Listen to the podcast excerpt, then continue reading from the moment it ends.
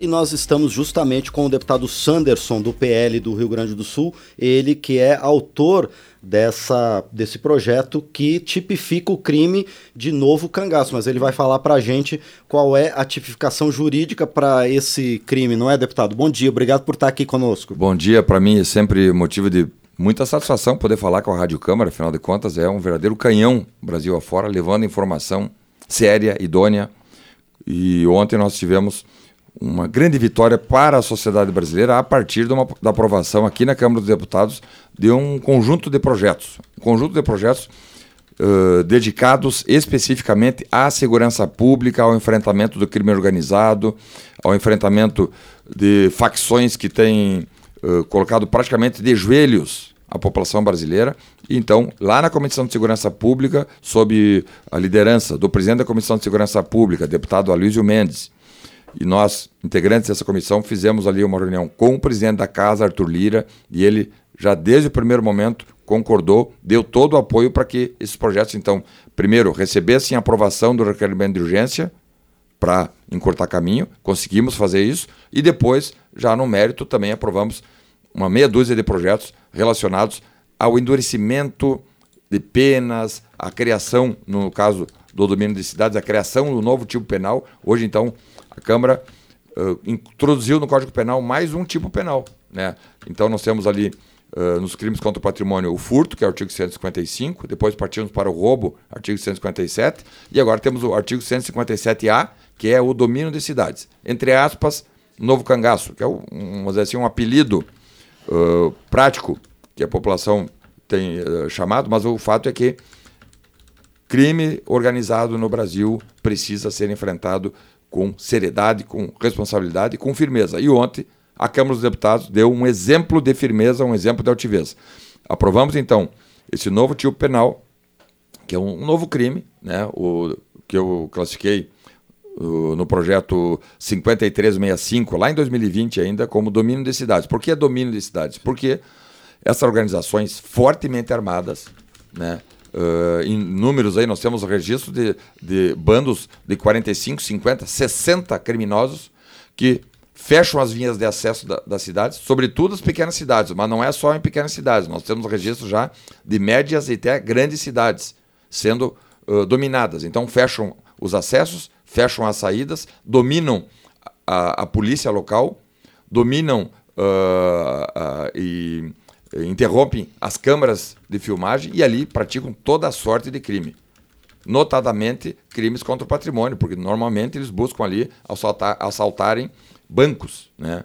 Então, fizemos um, um projeto que, primeiro, uh, tipifica de forma específica e autônoma essa prática delitiva, sempre praticada por organização criminosa, ela nunca é praticada por, uh, por indivíduos não organizados, né, que se reúnem ali de forma esporádica, não, é uma quadrilha organizada, com divisão de tarefas, com estrutura, com logística, com uh, armamento pesado, com uh, larga munição e, e, explosivos. Normalmente sempre tem a, a prática de, de a utilização de explosivos e também conta com um, outro ingrediente, e aí é, é isso é, é importante salientar, que é a brutalidade.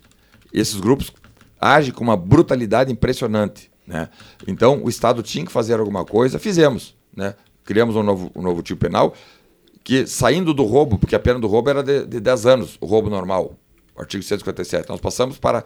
Eh, pode chegar até apenas de 40 anos, se houver morte. Não havendo morte, a pena vai a, a 30 anos. E conseguimos classificar, mudando uma lei lá Uh, também no, no, nosso projeto que aprovamos ontem, mudando uma lei de 1990, a lei uh, dos crimes hediondos, incluímos então no rol dos crimes hediondos o domínio de cidades. Então, uma resposta importantíssima que os deputados federais deram ontem, fazendo com que o Estado se imponha. Aí me perguntaram: ah, mas a simples tipificação resolve? Claro que não. Mas nós temos que fazer a nossa parte aqui no, no Legislativo e fizemos. As polícias, Brasil afora, estão se equipando, criando setores específicos para fazer o enfrentamento desse tipo de conduta delitiva. Tanto as polícias civis como a própria Polícia Federal têm criado setores especializados no enfrentamento desse tipo de crime, porque é totalmente diferente. Né? Uh, não é só um grupo grande de pessoas que se reúne para praticar um crime. Não, é um grupo grande de pessoas fortemente armado para cometer crimes. Então, uh, uma, imagine, um grupo de 50 pessoas com fuzis. É, um, é praticamente uma guerra civil. Né? Por isso, nós ficamos muito contentes em hoje aprovar o, a, a inclusão do domínio de cidades no Código Penal.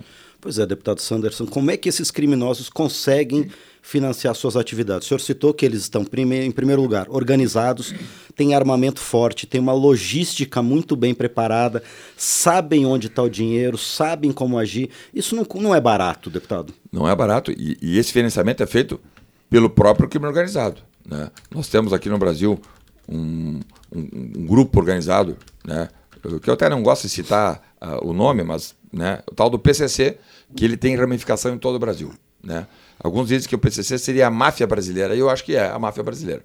Então, eles se autofinanciam, seja com narcotráfico, com corrupção, tem dinheiro de corrupção envolvido.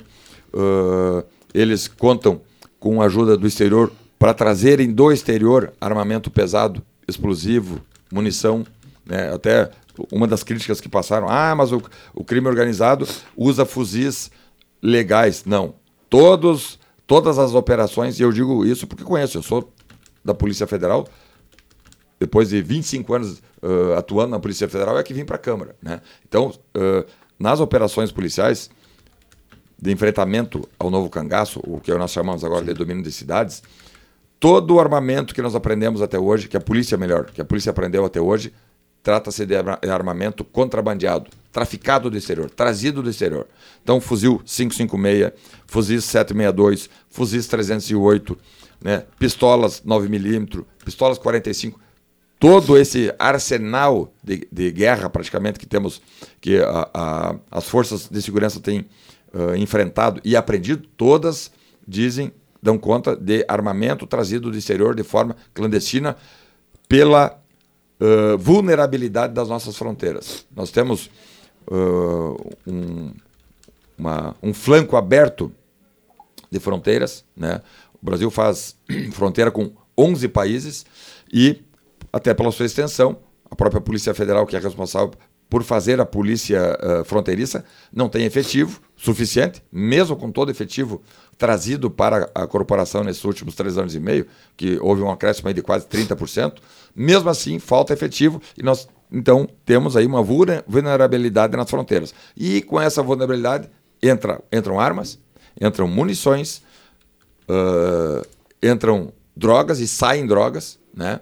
E com isso o crime organizado, né? Falando especificamente uh, do, do, dessas organizações criminosas que, que atacam as cidades, tem grande uh, estrutura de armamento, fuzil, de logística, né? E outra situação importante a registrar, nesse caso do domínio de cidades, isso também tudo fruto, uh, são dados que, que foram descobertos a partir das investigações já realizadas pelas polícias do Brasil, sejam polícias civis ou, ou pela Polícia Federal, indicam que normalmente, não é regra, mas normalmente a quadrilha copta alguém da comunidade. Uhum.